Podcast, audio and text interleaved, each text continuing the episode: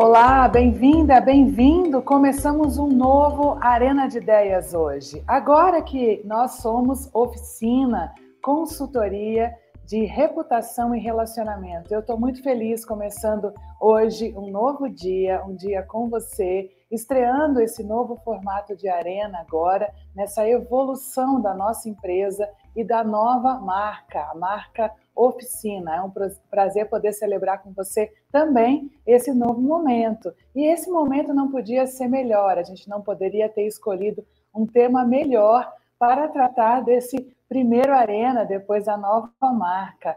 Nós vamos falar sobre as marcas mais influentes no ambiente digital e para falar sobre isso, eu recebo o Guilherme Russo, diretor da Quest Pesquisa e Consultoria, e o nosso querido João Schecker, head de inteligência de mercado, marketing e sales da oficina. Que tema, hein, meus amigos? Que tema, que tema super rico. E imaginem que esse tema vem numa pesquisa inédita, feita aqui para o Arena de Ideias. O Arena de Ideias é o webinar semanal da oficina Consultoria de Reputação e Gestão de Relacionamento, que traz insights para o universo corporativo com as transformações disruptivas que nós estamos vivendo na comunicação e nas formas de se relacionar. Nós estamos ao vivo todas as quintas, às nove e meia, nos nossos canais, arroba Oficina Consultoria, no YouTube, no Spotify e no LinkedIn. Essa conversa aqui de hoje é em cima do estudo The Most Influential Digital Brands do 2021 e ela é resultado da parceria na parceria da oficina com a Quest Pesquisa e Consultoria. Esse estudo revela a popularidade digital de 500 marcas relevantes nos mais variados mercados do Brasil, com um diferencial para vocês que é a pesquisa ela é subsídio para uma modelagem do índice de popularidade digital, o IPD da Quest. Depois eu vou pedir para o Guilherme explicar direitinho sobre esse índice para vocês, porque o índice ele mensura o desempenho digital diário de marcas e de políticos nas redes sociais a partir de dados coletados no Twitter, no, no Facebook, no Instagram, no YouTube, na Wikipedia, no Google, ou seja, são esses algoritmos de inteligência artificial que classificam a posição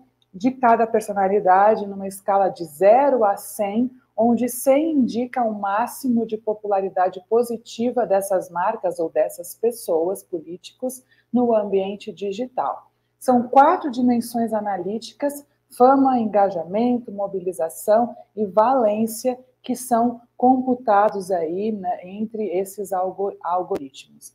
E a gente está falando sobre isso porque porque a construção de reputação hoje é o principal ativo no mercado para qualquer organização, não é? A liquidez nas relações digitais e a constante mudança no mundo da pandemia, elas reforçam a necessidade de ter um farol para conduzir a presença de marcas e organizações nos mais diversos canais, sobretudo na internet. A internet e o uso das mídias digitais estão muito aceleradas, né? E nos últimos tempos, principalmente com a pandemia, isso tudo explodiu ao ponto de muitas pessoas estarem vivendo burnout em função da sobrecarga do uso de redes sociais também, né? Então, é preciso desenvolver aí uma cultura para a gestão da reputação nas redes sociais. É sobre isso que a gente vai falar aqui com o Guilherme e o João Schecker. O Guilherme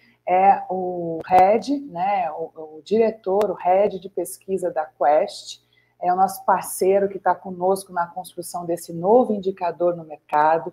O Guilherme tem 10 anos de experiência em análise de opinião e comportamento, é PhD em ciência política pela Vanderbilt University e também é, atuou na Pew Research, no Pew Research Center e na Fundação Getúlio Vargas. E também João Schecker, nosso head de inteligência de mercado, que já esteve aqui conosco, e é um prazer recebê-lo de novo, João, e você também, Guilherme, para poder explicar essa pesquisa inédita. E então, eu vou parar de falar, lógico, e vou pedir para o Guilherme para nos apresentar essa metodologia direitinho, do jeito que eu falei, as quatro dimensões: fama, engajamento, mobilização e valência, que permitiram chegar ao índice de popularidade digital. O que, que significa cada uma dessas frentes aí? E a gente pode dizer que essas quatro dimensões é o que apontam a performance das marcas nas comunidades da web, Guilherme. Seja muito bem-vindo. Obrigado, Patrícia. Primeiro, agradecer pela, pelo convite. É muito legal estar aqui, poder falar do estudo do IPD, né, do Índice de Popularidade Digital, e parabenizar vocês aí pela oficina, esse rebranding tão legal. Então, super, super obrigado mesmo. É, e acho que assim, só para motivar um pouquinho é o que você falou, né? A gente está no, meio da pandemia, o ambiente digital só cresceu e, e, as marcas têm que se preocupar muito com, com esse ativo que é a reputação.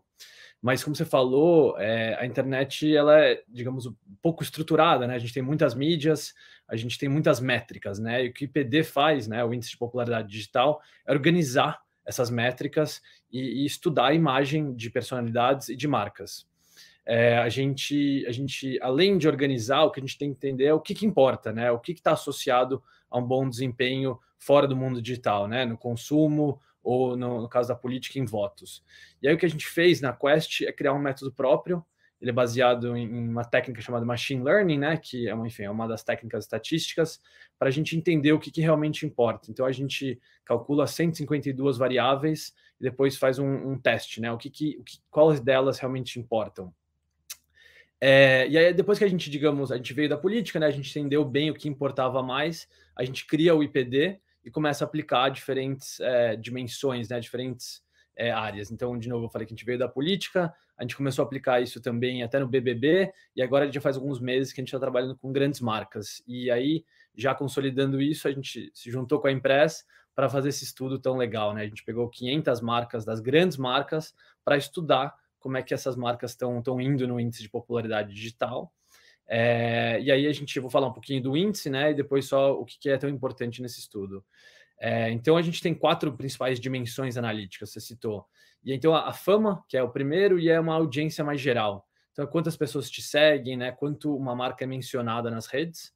É, depois de, de, conhecer né, a marca, vem o engajamento, né? As pessoas respondem ao conteúdo, respondem à marca. Então, essa é a segunda dimensão, é o engajamento. A terceira, na verdade, é como elas respondem. Elas respondem de forma mais positiva ou negativa. Então, enfim, você pode estar tá, tá famoso, você pode estar tá produzindo conteúdo que estão respondendo, mas de forma negativa. E por último é a mobilização. E a mobilização ela é talvez o passo final, né? Você é conhecido, você é, é respondido, mas a mobilização é o quanto uma marca consegue que as pessoas, né, gerem é, é, conteúdo quase ou passe a informação da marca de forma espontânea para seus amigos nas suas redes. Então, essa, digamos, é quase o último passo desse processo. Então, a gente teve fama, engajamento, valência e mobilização. E eu acho que por que isso é tão importante? Né? A gente falou, claro, da popularidade, mas o que o estudo faz é organizar né, uma ordem aqui, como as marcas estão indo. Então a gente consegue comparar as diferentes marcas, a gente consegue comparar uma mesma marca através do tempo é, e, e, também nas diferentes dimensões, né? Então, isso é o que o estudo está fazendo, né? Comparando tanto entre marcas, através do tempo e as diferentes dimensões. Travou aqui um pouquinho para mim. Que, que inter... muito interessante a gente pensar que são várias variantes para a gente poder chegar realmente no critério de influência, né? Dado é, todos esses é, essas ondas de internet, a gente não consegue ficar apenas com um critério e com um parâmetro. É necessário a soma de vários parâmetros para a gente poder chegar no que vocês chamam de influência para ter de fato é, concretude nessa influência, né? Eu queria é, te perguntar, é, João, é, como é que hoje, né, assim, como é que foi essa questão de querer fazer esse, esse índice junto com a Quest? Afinal de contas, é, reputação, a reputação das marcas hoje pesa muito para as organizações, né? Inclusive a semana passada a gente recebeu aqui no Arena o Marcos, é, VP da, da, do RapTrack, e ele nos dizia que é, há muitos anos, na década de 70, 17% do valor de uma marca vinha da, da sua reputação.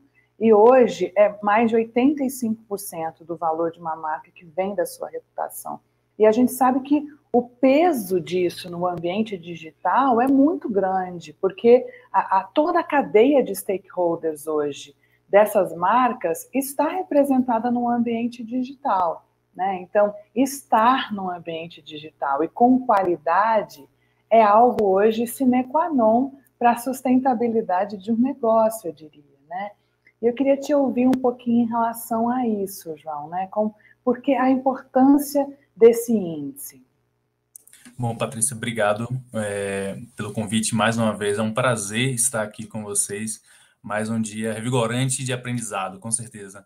É, bom, é, tudo começou com a provocação, tudo começou com um pensamento, é, extrapolando o pensamento para tentar trazer mais informação. Eu, como um profissional da área de inteligência, a gente sempre tenta trazer, é, extrapolar as informações, combinar esforços, combinar conhecimentos para propiciar o novo, propiciar a inovação. A Quest, como grande parceiro deste, desse estudo, é, é, o, é, um, é o grande celeiro de informações e de dados para que a gente consiga analisar, para que a gente consiga correlacionar, combinar e a partir disso sair com recomendações, né? sair com informações, é, com é, subsídio para a tomada de decisão essa, essa, esse início desse estudo é, ele surgiu muito em virtude de, de fato, a reputação ser uma, um dos grandes ativos hoje da, da organização, muito em virtude do contexto que a gente está vivendo, esse mundo urbano, né, onde a gente precisa ter um nível de maturidade organizacional para trabalhar a gestão da reputação nesse mundo que é extremamente frágil, ansioso, não linear, incompreensível. E nada melhor do que ter informação qualificada e, ser, e fazer de, e trabalhar de forma analítica essa informação. O que nos levou a Quest é uma, é uma, soma, é uma soma de esforços, né? é uma soma de conhecimentos, onde a gente consegue ter um parceiro super robusto em relação à coleta de informações com skills variáveis, um grupo super heterogêneo. E a oficina ela chega com um conhecimento extremamente amplo a respeito de como trabalhar a reputação nesse contexto. Quando eu somo esses esforços, eu consigo ter um direcionador super estratégico para trazer uma luz, para ser um farol para as empresas no que se refere à reputação. Porque a gente, a gente olha tanto para fora, ou seja, como está a percepção, como está o, o qual é o impacto disso, e a gente olha para dentro, a gente aplica, a gente entende qual é a, a, o desafio da empresa. A, a, soma disso é um grande ativo que a gente tem hoje para as grandes organizações, e esse foi o, estopim, por assim dizer, para a gente conseguir sair com esse estudo, grande motivador. Estamos todos hiper motivados em relação a isso. Acho que temos diversas coisas a compartilhar aqui hoje e para somar aprendizados, para passar para as pessoas que estão assistindo hoje a gente. Acho que vai ser super empolgante. Eu não vou trazer tudo de antemão, senão vou dar vários spoilers aqui. Eu sou super empolgado. Então, é, eu acho ótimo quando o, o Guilherme ele traz para a gente que são 152 variáveis, mas são variáveis que importam. É, por que isso? É importante priorizarmos quais são as variáveis mais importantes, porque nem todas é, necessariamente estão atreladas a um contexto, a um recorte, a um momento específico. Isso tudo é ponderado e só mostra o nível de excelência na hora de entregar esse tipo de insumo para a gente. E em contrapartida do lado de cá, o que, é que a gente pensa? Quais são, quais são os aspectos de analíticos, quais são os aspectos voltados para negócio, quais são as habilidades, métodos e ações voltadas para recomendação que podem ser trabalhadas em virtude desse resultado, sabe? Quando ele fala variáveis que importam para mim, sou como, nossa, eu falei, cara, é, é exatamente isso, porque às vezes eu estou considerando informações que não necessariamente são relevantes. Que bom, João. Então chega de suspense. Eu quero saber quais são essas marcas mais influentes. Guilherme, conta para gente. É, então a gente fez um basicamente um ranqueamento, né? A gente já analisou três meses, então a gente tem, tem a questão através do tempo, mas vale dizer assim que tem primeiro tem uma, tem uma marca muito importante, a Nike, ela é a primeira do ranking, ela é, não é de hoje, né? Que a Nike tem esse, esse papel, essa capacidade, na verdade, de trabalhar muito bem a marca, né? Enfim, são décadas e aí na área digital ela faz isso muito bem. O Facebook está em segundo, a marca também é muito muito conhecida. É, mas aí vale dizer que assim, a gente olhou 500, né? Então a gente tem muita coisa para falar aqui. é, a gente tem, tem diferentes setores, o que eu acho que é bastante importante falar que existem marcas, digamos, mais de consumo direto, né, do, do indivíduo mesmo, mas também marcas que se trabalham mais no atacado e, e, são até de produção industrial. Então, e a gente consegue ver essa variação. É, eu acho que, enfim, eu tô, eu tô afim também de, de falar aqui, vou esperar o João falar um pouquinho da, da, das primeiras, para depois falar do que a gente sabe que quem está subindo, quem está descendo e meio que o porquê. Ah, é bacana. É, assim, no estudo, é, é super importante. É, o Guilherme falou da Nike, falou do Facebook, mas assim surgiram algumas coisas que eu, enquanto profissional, me surpreendi porque eu falei, cara, o que foi que aconteceu aqui? Despertou a curiosidade da gente a respeito por que essa marca está aqui, apareceu. Uma, da, uma delas foi a Três, Café Três Corações, que apareceu em terceiro colocado. É, e para a gente surpreendeu porque com, quando a gente compara com o Nike e a Facebook, que tem é, aí eu vou chamar de budget, tem um, um, uma dedicação forte para isso, são marcas super consolidadas que há tempo vem trabalhando nisso fortemente. A gente via Três Corações, com o Café Três Corações, em terceiro colocado, falou, cara, o que foi que aconteceu aqui? Quais foram os motivos que trouxeram aqui? A gente observou que eles têm um trabalho muito forte, que eles estão trabalhando na parte de, de ambiente de trabalho saudável, ambiente favorável ao trabalho, essa parte de, eles até mencionam o Great Place to Work, em algumas ações dele, mas também tiveram outras ações que eles fizeram nesse período que fazem com que a marca eh, tivesse essa ressonância positiva é, no mercado. Se o Guilherme quiser trazer mais informações sobre ele, para não também ficar dando spoiler sozinho, fique à vontade. Mas foi uma das coisas que me surpreendeu. Além disso, tem outros grandes players e, como ele disse, diferentes setores mercadológicos apareceram no top e a gente não viu uma hierarquização em relação ao setor. Exemplo, faria total sentido, é, exemplo, a, setores, setores de saúde e fármacos está sempre muito pelo período da pandemia, obviamente, eles saírem nesse período no topo. Só que não necessariamente é porque existe uma, uma, uma ressonância bacana em relação a isso, né? Só que como ele trabalha variáveis que são é, importam e que ele tenta delinear o um melhor caminho para tirar vícios, faz com que o estudo fique mais apurado. Acho que é isso uma das grandes questões para que, porque senão a gente teria somente o que estaria relacionado de fato ao contexto e não ao que é o estudo de forma série histórica, de forma a variáveis que estão relacionadas a esse tipo de resultado. E setores? Como é que vocês definiram esses setores? Como é que é isso, Guilherme? Então, na verdade, a gente listou né, as 500 marcas. Então, dentro, digamos, dessas 500, a gente vai poder dividir entre os diferentes setores.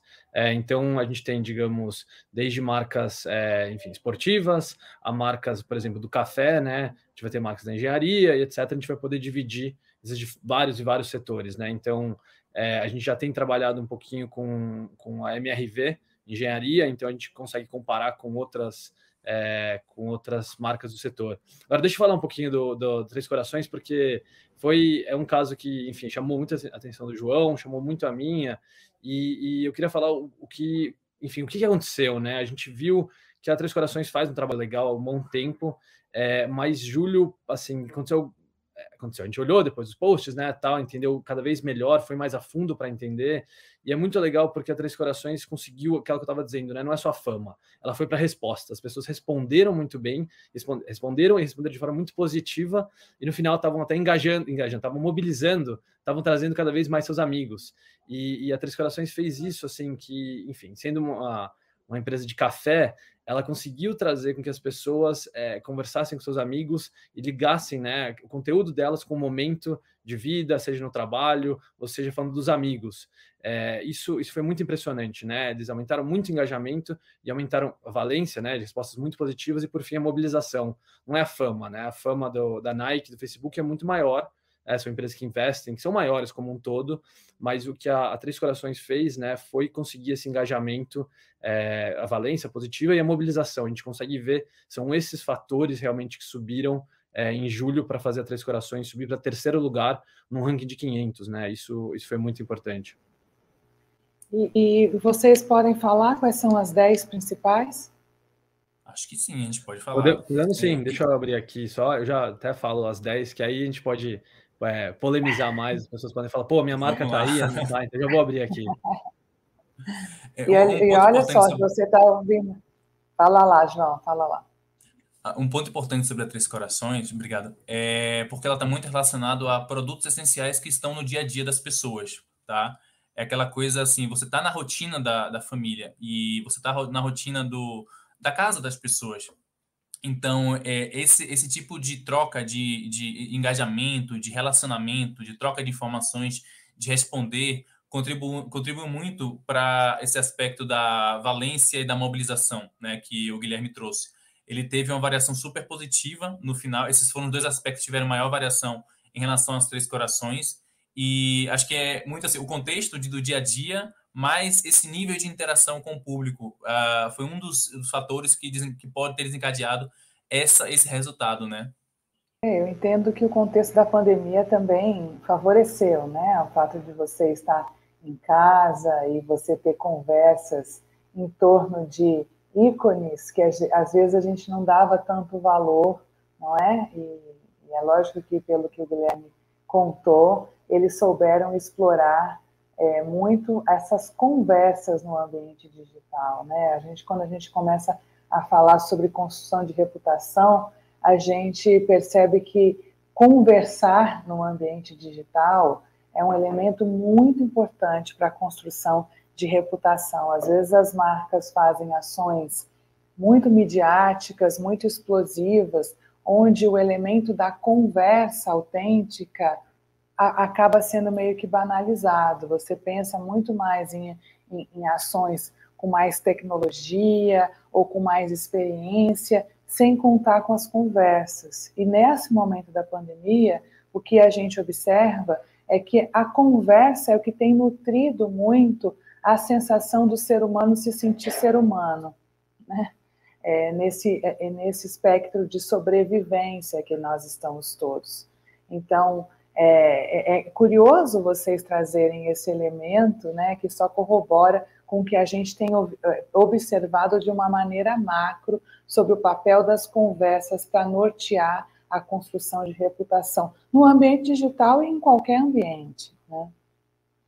E aí, Guilherme, conta pra gente, está chegando a vamos hora, lá. hein? A gente vamos sempre lá, gosta de ranking, todo mundo sempre gosta de estar tá, tá no topo, né? Então vamos lá. Então a gente está falando agora de julho, tá? A gente tem sempre uma variação entre meses, justamente porque os indicadores mudam. É, mas em primeiro, como eu já tinha dito, né? Ficou a Nike mesmo. Segundo o Facebook, o João citou que o Três Corações ficou em terceiro, né? Então é, foi, digamos, surpreendente, mas um bom trabalho da Café Três Corações. O Corinthians, a marca do Corinthians, ficou em quarto. É, a, a, quinta é a Rumo Malha, é, Malhas Ferroviárias. A, a sexta é a Avon. Sétima, a MRV Engenharia. Oitava, a Globo. Em nono, a Coca-Cola. É, e décimo, o McDonald's. Então a gente viu, né, assim, bom, marcas bastante conhecidas que investem muito, como o João falou, é, mas a gente tem, digamos, essas três que, que até estou um pouco, né? Café Três Corações, a Rumo Malha, que, enfim, é uma, uma, empresa que a gente não compra, né? Justamente porque ela é de logística, e a MRV Engenharia, que, é, enfim, também não é uma coisa que a gente tem acesso direto, mas, enfim, elas claramente estão trabalhando muito bem as suas marcas, e, e mesmo das empresas que têm, enfim, estão no setor é, é, de consumo individual, tem, a gente falou de algumas marcas, mas obviamente tem as concorrentes que não estão aqui no top 10.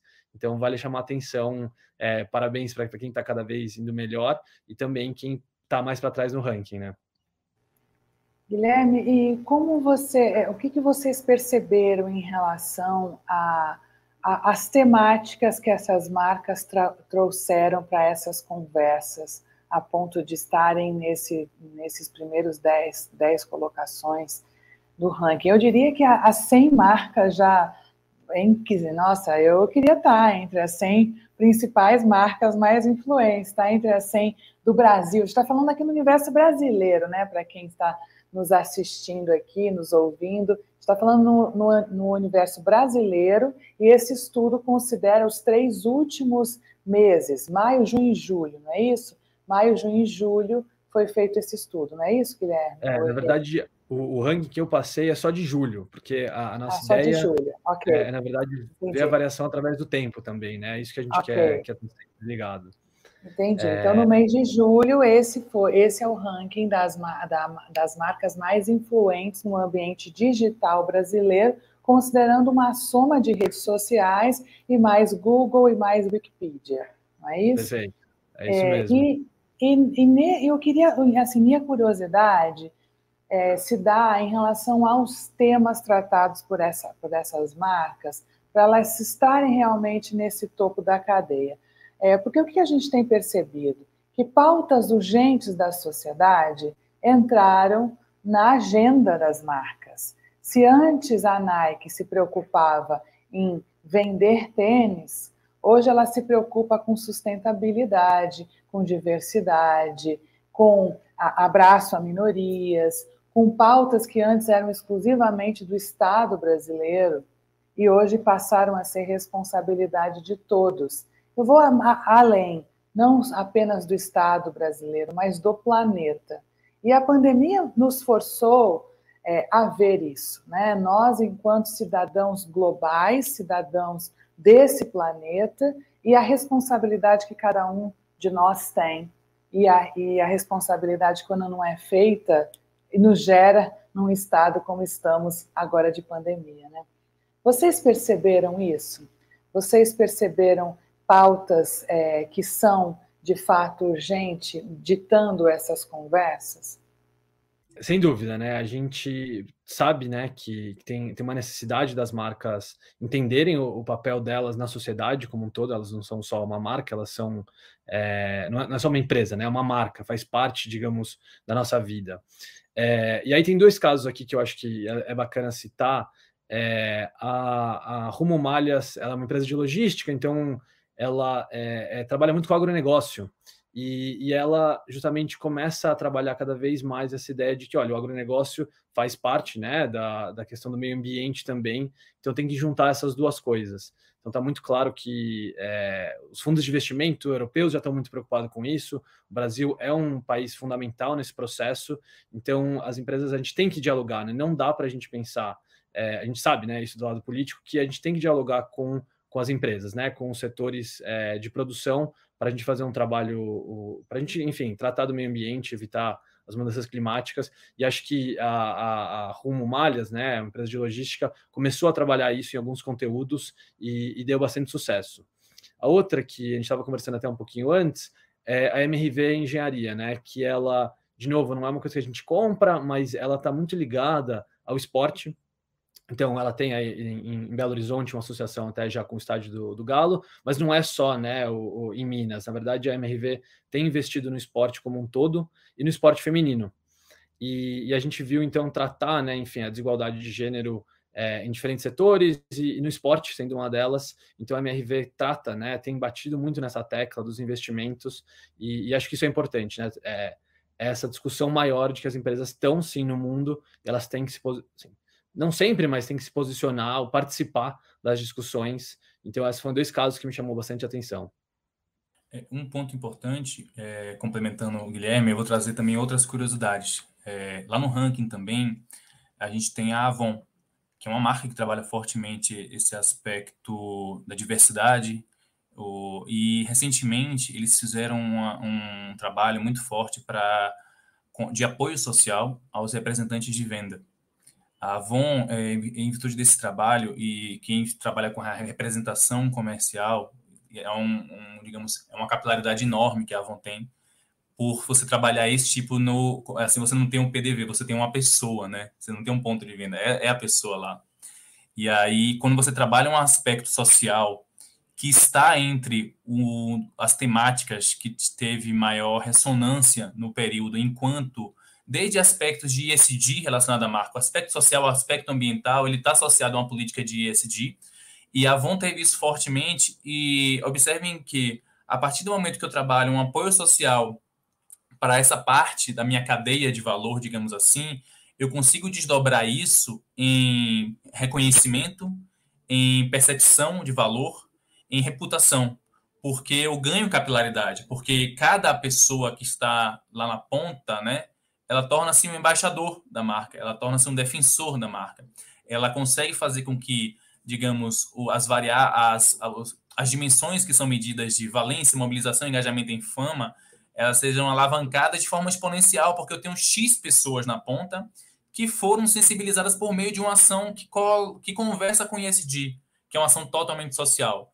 E em contrapartida, em contrapartida não, e no outro segmento agora, eu vou falar do Corinthians, Tá? Eu vou falar coisas totalmente de mercados totalmente distintos. O Corinthians é uma das marcas mais valiosas do futebol brasileiro há muito tempo.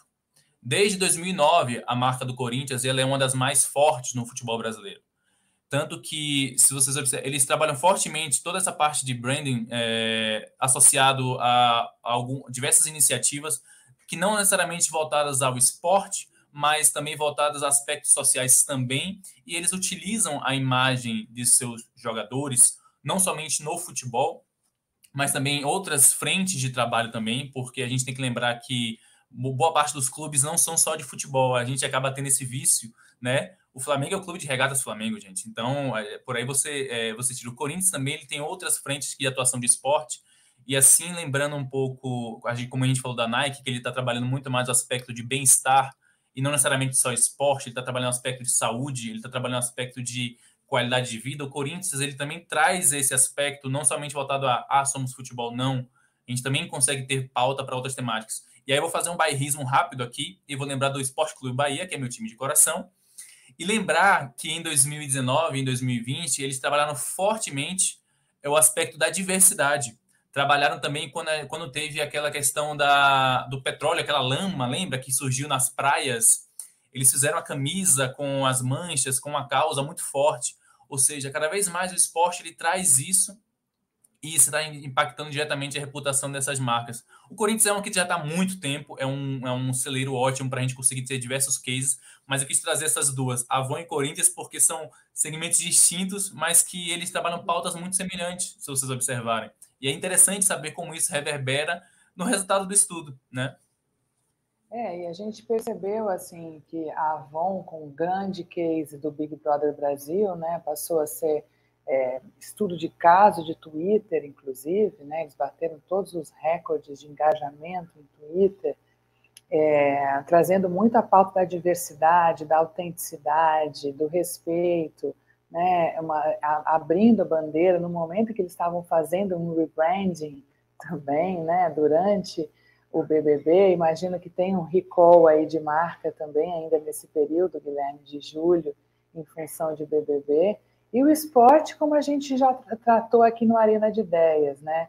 É, o sportainment, esse grande tema que a pandemia também cunhou e o que nos garantiu um pouco de saúde mental também. A gente trabalhar esporte as conversas sobre esporte e como outras é, é ramos do entretenimento nesse momento pandêmico, né? Então, como o, o, conceito de boas notícias ligados a esporte, ligados a boas novas, elas são realmente o que a internet quer consumir, né? E, e isso é tão relevante quando a gente vive é, um país, é, se eu não me engano, em, o primeiro ou o segundo no ranking de fake news, até o último dado que eu tinha visto era o primeiro no ranking de fake news no mundo, é, a gente poder, de fato, disseminar notícias positivas e verdadeiras pela internet e que gerem transformação social é algo muito relevante. É, e, pelo que vocês estão falando, é a tônica dessas empresas que estão é, no, no, no ranking das marcas mais influentes que nós estamos lançando aqui com exclusividade no Arena de Ideias. Mas eu tenho uma pergunta para vocês que chegou aqui é, da Ivana Crisanto. Essa, essa pergunta, ela diz o seguinte, deixa eu... Como a reputação hoje tem influenciado cada, é, cada vez mais o consumo? Isso, sobretudo, para pequenas marcas que podem crescer nas redes.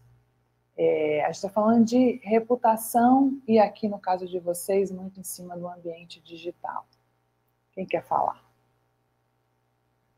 Deixa só eu usar um pontinho rápido que a Avon, ela sempre, né? Todos os meses ela tá ali no topo. Então, é, é, o que a gente falou, a gente tem variação, mas tem algumas marcas que conseguem fazer isso sempre. É, sobre, acho que eu vou, eu vou dizer o seguinte, que a gente pensa né, nas dimensões analíticas, né? Então, é, é, óbvio que, enfim, seja a Rede Globo, o Corinthians, o Facebook, tem uma fama muito grande. Mas a gente pode pensar que empresas menores, elas naturalmente vão ter uma fama muito menor, mas o conteúdo dela, né? E aí que as pessoas vão responder e no final compartilhar, me parece que está o segredo para as empresas menores. Como é que você vai construindo isso, né? Claro que precisa de, de informação. O João começou lá do, falando no começo que a gente precisa sempre de informação para desenhar estratégia. Não adianta a gente querer achar que a coisa vai acontecer do nada.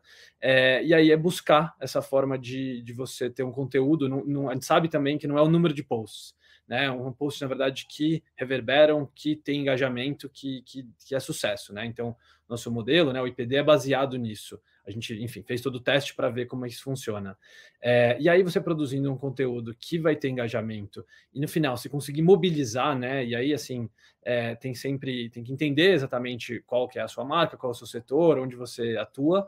Aí você consegue gerar né, mais fama e aí conseguir, é, digamos, essa maturidade que você vai ter como vai, uma popularidade estável é, e, e, entender o seu trabalho para conseguir crescer. É, então, acho que para dizer, né, o, o, IPD ele é baseado já no consumo. A gente cria o IPD pensando no resultado que funciona, né? Então, ele não é só métricas, métricas soltas, ele é métricas baseado no resultado. Então, acho que isso é importante dizer e é a forma como a gente tem trabalhado, né? Porque a gente tem as dimensões analíticas e depois, como diferentes marcas, é, algumas já são muito grandes, elas têm a fama, mas tem outras que vão trabalhando justamente é, o engajamento, a valência e, e, a mobilização. Posso complementar? Claro. Vamos lá. Bom, um, um, um tópico que eu acho super interessante, a gente até mencionou mais cedo aqui, é a respeito de relacionamento e autenticidade na conversa. Quando a gente fala de pequenas marcas, né, de empresas menores, é, e antes de entrar nessa série, eu vou fazer um rápido parêntese falando a respeito de maturidade. Maturidade da opinião pública e maturidade da população em consumir informação sobre marcas e sobre em, empresas, sobre e, no relacionamento. Observe que cada vez mais a gente tem um, um crescimento na maturidade no trato com as, com as empresas, com as marcas. E observe que o canal digital ele tornou-se o grande canal para resolver muitas coisas, porque todos nos tornamos nativos digitais, forçadamente, pela pandemia em alguns aspectos, mas é o canal mais fácil, é o mais cômodo. E eu, me, eu ganhei maturidade em cima do consumo desse canal, né? E eu ganho uma maturidade a respeito de como interagir com a marca por este canal. O que, é que acontece? Hoje, quando eu quero reclamar, eu vou no LinkedIn ou eu vou no Twitter. Quando eu quero elogiar e tirar uma dúvida, eu vou no mesmo lugar, porque eu quero que alguém me responda lá. Ou então eu vou no Facebook, ou eu vou no Instagram. As pessoas não vão mais no centro de atendimento ao consumidor, não vão mais no site falar alguém me atenda no 0800, porque a gente já está sendo bombardeado por diversos ativos telemarketing, por assim dizer, que eles vêm proativamente para a gente atrás de informação, eu entendo a ideia do negócio, mas a gente não vai mais liga no 0800 para cair naquela ura e aí a árvore de decisão, apertar os números até chegar e conseguir falar com alguém. A gente quer falar com um ser vivo, a gente quer um relacionamento de autenticidade de conversa. Por que eu estou trazendo todo esse preâmbulo, né? Porque quando a gente entra na parte de marcas de pequenas, marcas menores, vou chamar assim, essa autenticidade ela é maior, ela conversa, ela transparece maior que existe uma pessoa ali do outro lado conversando comigo. E isso é um valor muito bacana a ser trabalhado para você conseguir ter crescimento. Você não precisa ter um alcance absurdo, você não precisa ter posts diários. Você precisa de uma conversa autêntica, você precisa de uma conversa verdadeira, você precisa responder, às vezes, uma dúvida, às vezes, um ponto específico. E às vezes, só em você colocar um smilezinho na conversa, aquele piscadinha de olho, já mostra que tem alguém ali por trás que está interagindo com você, que é um ser humano e não é um robô, uma árvore ali desenhada em um software algoritmo. Nada contra software algoritmo, eu sou fã de todos. Mas assim, mostra um ser humano, entendeu? E as pequenas marcas, por atuarem em boa parte em nichos ou em ações em mercados menores, elas conseguem trazer mais esse ser humano embedado dentro de uma rede social, dentro de um digital. E, por contrapartida, tem uma pessoa que está super acostumada a consumir por ali, porque para ele é mais cômodo, entendeu? Acho que tem uma soma de dois fatores: maturidade da opinião pública e maturidade em canais digitais, e você trazer o relacionamento e a autenticidade por isso. isso essa soma é super rica para você construir uma reputação bem bacana para essa marca crescer, essa pequena marca evoluir. É incrível essa, essa tua colocação sobre a autenticidade. A autenticidade hoje é tudo, é tudo para construir de fato reputação é, e pautar bons relacionamentos, né? Muitas vezes a gente ouve, poxa, mas será que essa pessoa está falando isso? Mas será que é é mesmo ela que está fazendo isso, né? É só o tempo que dirá, né? Eu costumo falar, olha, vamos observar melhor essa marca é, para a gente poder ver se de fato tem autenticidade ou não, né? E falando nisso, eu estou recebendo, a gente está recebendo aqui várias perguntas da Simone Zonato. A Simone Zonato é diretora da Secretaria na Justiça Federal do Rio de Janeiro. Ela diz que está fazendo um trabalho de TCC e ela tem várias perguntas. Aqui, pelo tempo, eu consigo colocar uma e depois vou encaminhar para vocês as perguntas dela e a gente pode publicar é, depois no nosso blog as respostas.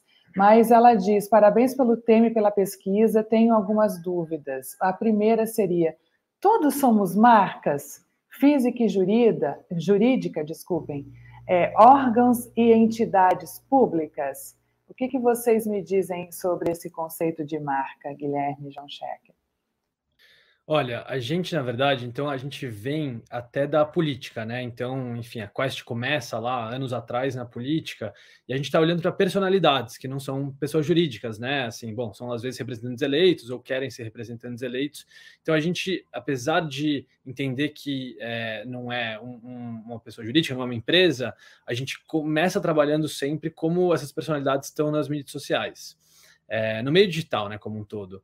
E, e aí que apesar de, digamos, eu acho que o, o, o, João falou uma palavra boa, né? Tem nicho, tem setores, tem sempre, a gente tem que entender, né? Que às vezes não dá para comparar tudo, mas é, a gente tem que entender, digamos, qual é a demanda ali do, da personalidade, da empresa, mas eu diria que sim, é, não tem muito jeito, reputação é reputação. Então, é, pode ser um órgão público, a gente vai associar, né? Se a gente conhece esse órgão, o que, que eu associo ele ao quê, né? A, a, a forma como ele trabalha, é, quais são os contatos, as histórias que a gente vai associar na nossa cabeça com, com essa imagem, né? Então, a gente não precisa chamar tudo de marca, né? Mas todo mundo tem uma imagem, isso é como o nosso cérebro funciona. Então, a gente, a gente vai criar essas coisas sim. É, mas eu acho que sempre vale a pena diferenciar. A gente, obviamente, tem, tem empresas que estão vendendo para certo setor, que buscam certo público-alvo, tem órgãos de governo, né, que aí tem uma preocupação sempre com, com uma legitimidade, né, e, com, e depende quanto você tem de relacionamento, mas de forma geral a gente acredita que sim, é, todo mundo tem uma reputação. Então, essa seria a minha resposta. Eu tenho um, um ponto super importante é, para trazer e uma curiosidade também, a respeito dessa pergunta, achei ótima. É, entendo muito que isso está associado a um aspecto chamado postura. Postura que está vinculado à técnica e que está vinculado, vinculado também a contexto. E eu vou trazer dois exemplos aqui para a gente também dar uma azeitar a nossa conversa, né? Digamos, eu não sei se vocês lembram, tem uma pessoa que é sempre associada a uma marca. O nome dele é Carlos Moreno, que era o garoto da Bombril, um clássico né? Que a gente sempre, a gente olhava para Carlos Moreno, ele podia estar tá fazendo campanha de carro, gente. A gente lembrava do Bombril, ele podia fazer qualquer coisa, você lembrava do, do Bombril. É incrível isso. Ele ficou marcado por isso. E é, isso é um contexto. Maravilha, isolamos ele. Vamos para um outro contexto. Aí eu vou trazer um super recente, Luciano Huck, exemplo. Observem que, é, é, e é engraçado que eu estava discutindo até com minha esposa outro dia a respeito disso o como é, quando ele aparece em qualquer local, em qualquer comunidade mais humilde, as pessoas já olham e veem que a vida dela vai mudar de alguma forma. Ele conseguiu construir isso por meio do programa dele. As pessoas já falam: algo vai acontecer comigo. Eu vou ter que fazer algum mico, pagar alguma coisa, mas algo vai acontecer com minha vida ou com o meu trabalho. Tanto que as pessoas já se emocionam, cara. É um negócio. Ele, a, a, foi uma construção de imagem que as pessoas já se emocionam, já veem e choram porque sabe que vai mudar alguma coisa, entendeu? Assim, eu não estou fazendo propaganda, longe disso, gente. Mas assim, eu estou trazendo como case, porque é super interessante isso. Ou seja, o Carlos Moreno ele associou a um produto, o outro associou a uma transformação de vida, uma coisa nesse sentido. Não é campanha eleitoral, juro que não é nada disso. Mas assim, é, é interessante a gente frisar isso quando a pergunta a respeito de todos somos marca, todos, todos estamos atrelados a alguma percepção, alguma reputação que as pessoas ao nosso entorno têm de nós a depender do ambiente e do contexto. Tá? Isso são variáveis que eu não posso chegar para uma pessoa, eu posso ter uma pessoa política, um, um político que é, é, foi envolvido em alguma situação muito delicada, que ele tem uma imagem muito pesada, uma percepção é, ruim, enfim, em algum ambiente. Mas às vezes ele tem, digamos, uma fazenda no interior e que tem uma população no entorno que ele ajuda e tem uma outra percepção de imagem ali. Por que eu estou trazendo isso? Depende do contexto, depende do entorno das pessoas que estão em volta. Isso pode variar bastante. Mais uma vez eu volto ao que o Guilherme falou lá no início. As variáveis elas são priorizadas porque elas levam em consideração o que de fato importam na hora de fazer a avaliação. Porque eu não posso fazer um top-down a respeito de a percepção de marca é essa. O aspecto quantitativo, quando a gente faz um estudo utilizando machine learning para sair com uma recomendação, com um ranking, é fantástico. Mas o aspecto qualitativo e levar em consideração o recorte, o período, o ambiente, o contexto ao qual isso está associado, é relevante para a gente também ter essa percepção. Por isso que eu digo que sim, está associado a uma postura, está associado à técnica, de certo momento, e a gente vai lembrar um pouco daqueles aspectos de marketing pessoal, quem estudou Kotler aí daquela época, né? Vai trazer um pouco disso também, que é, também acaba mergulhando um pouco em técnicas que são relacionadas a esse tipo de é, relacionamento. Incrível vocês colocarem isso. Não há, é, não há dúvidas de que marcas são pessoas e empresas. Nós construímos a nossa reputação pelas mar, pela marca que nós vamos somando ao longo da nossa trajetória, enquanto pessoas físicas, e é o mesmo para pessoas jurídicas. E é por isso que a gente quando a gente faz capacitação, aqui na oficina a gente faz muita capacitação, inclusive eu terminando aqui o Arena, vou dar um curso também. É, a gente fala que, a, a, inclusive, as pessoas que representam hoje uma instituição, elas têm que tomar muito cuidado com o que o CPF delas publica nas suas redes sociais, porque isso é, está intrinsecamente relacionado à construção de reputação do CNPJ ao qual ela representa. Né? Então, ela é servidora pública de uma instituição e ela publica, por exemplo, uma orientação ideológica na sua rede pessoal, é lógico que isso vai estar contaminando a marca é, da pessoa jurídica e vice-versa. Né? Então, é, nós estamos vivendo nesse mundo onde tudo que nós fazemos, é, seja é, forma e conteúdo vão contribuindo ou não para a formação da nossa marca. Né? Lembrando que é o ser, o fazer e o parecer né, que constrói essa reputação ao longo do tempo, não é apenas aquela fotografia do momento. A autenticidade vai vir ao longo da história, né? Como a, a várias páginas de um álbum de fotografia para construir a reputação dessas marcas. Mas a gente está quase chegando ao fim do Arena de Ideias. E você, se você não acompanha o Arena de Ideias, vai lá no nosso canal do YouTube, ativa o sininho, porque toda quinta-feira a gente está aqui sempre com temas muito legais. E essa pesquisa, logo mais, você vai ter ela na íntegra. A gente vai divulgar essa pesquisa para que você possa ler e entender mais e é lógico que eu vou colocar aqui os meus convidados à disposição de vocês também, porque eu tenho certeza que eles vão querer conversar mais com vocês sobre isso. E eu queria, antes da gente finalizar aqui, deixar para você, Guilherme, e para você, João, as considerações finais. O que, que de mais relevante a gente tem ainda nessa pesquisa que a gente não falou aqui, Guilherme?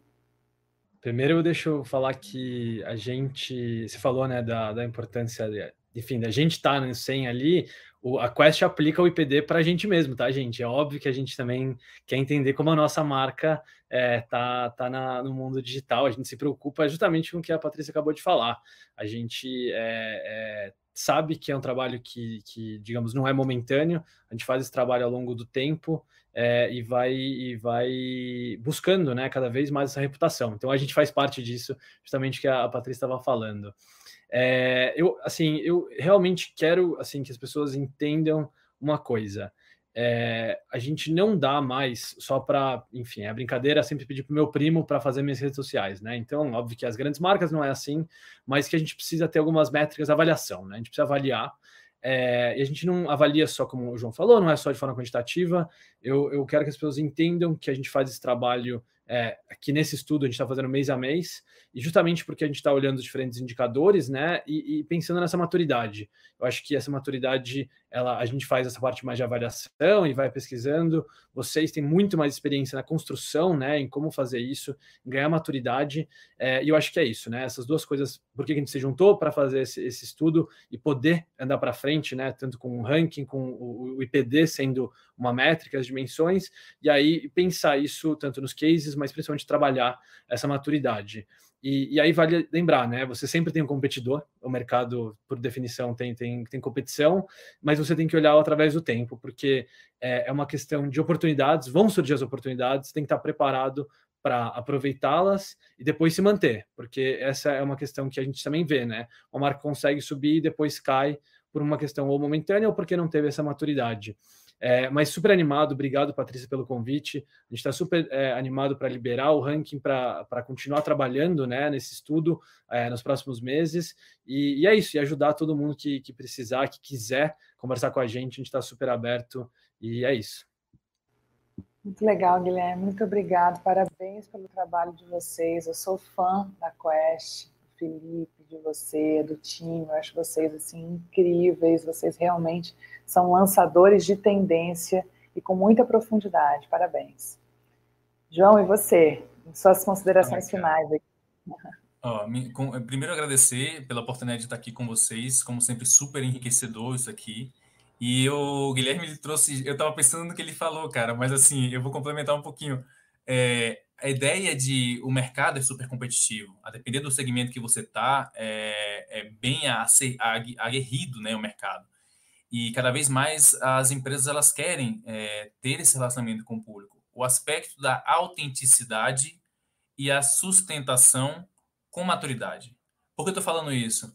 As empresas elas têm que entender que eu preciso ter uma gestão madura sobre minha reputação. E eu preciso ter insumos, eu preciso ter pessoas, eu preciso ter tecnologias, eu preciso ter processos, eu preciso ter estratégia para que eu consiga fazer uma gestão de reputação saudável, constante, perene. Então, é, os indicadores eles vêm como resultado dessa gestão e essa sustentação é, ela, a gente consegue por meio de uma autenticidade no discurso, nas narrativas, com que a gente tem com o nosso público, com a nossa cadeia de valor, por assim dizer. Eu trago isso como grande mensagem chave, por assim dizer, e para finalizar minha fala com vocês, eu acho que é muito nesse caminho, tá? É, e mais uma vez, muito obrigado, gente. Excelente isso aqui.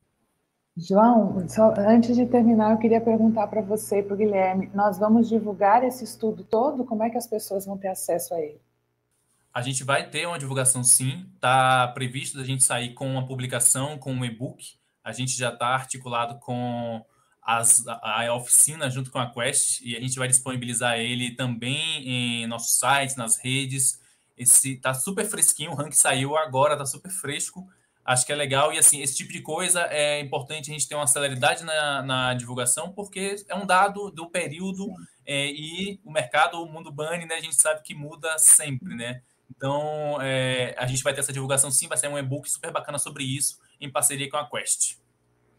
Então, você fica ligado nas nossas redes, arroba Oficina Consultoria, as redes da Quest também, e muito em breve tem um e-book aí fresquinho para você, com todas as informações dessa pesquisa exclusiva das marcas mais influentes na internet, julho de 2021. Muito obrigado pela sua audiência, muito obrigada aqui por estar conosco nesse novo Arena de Ideias da Oficina.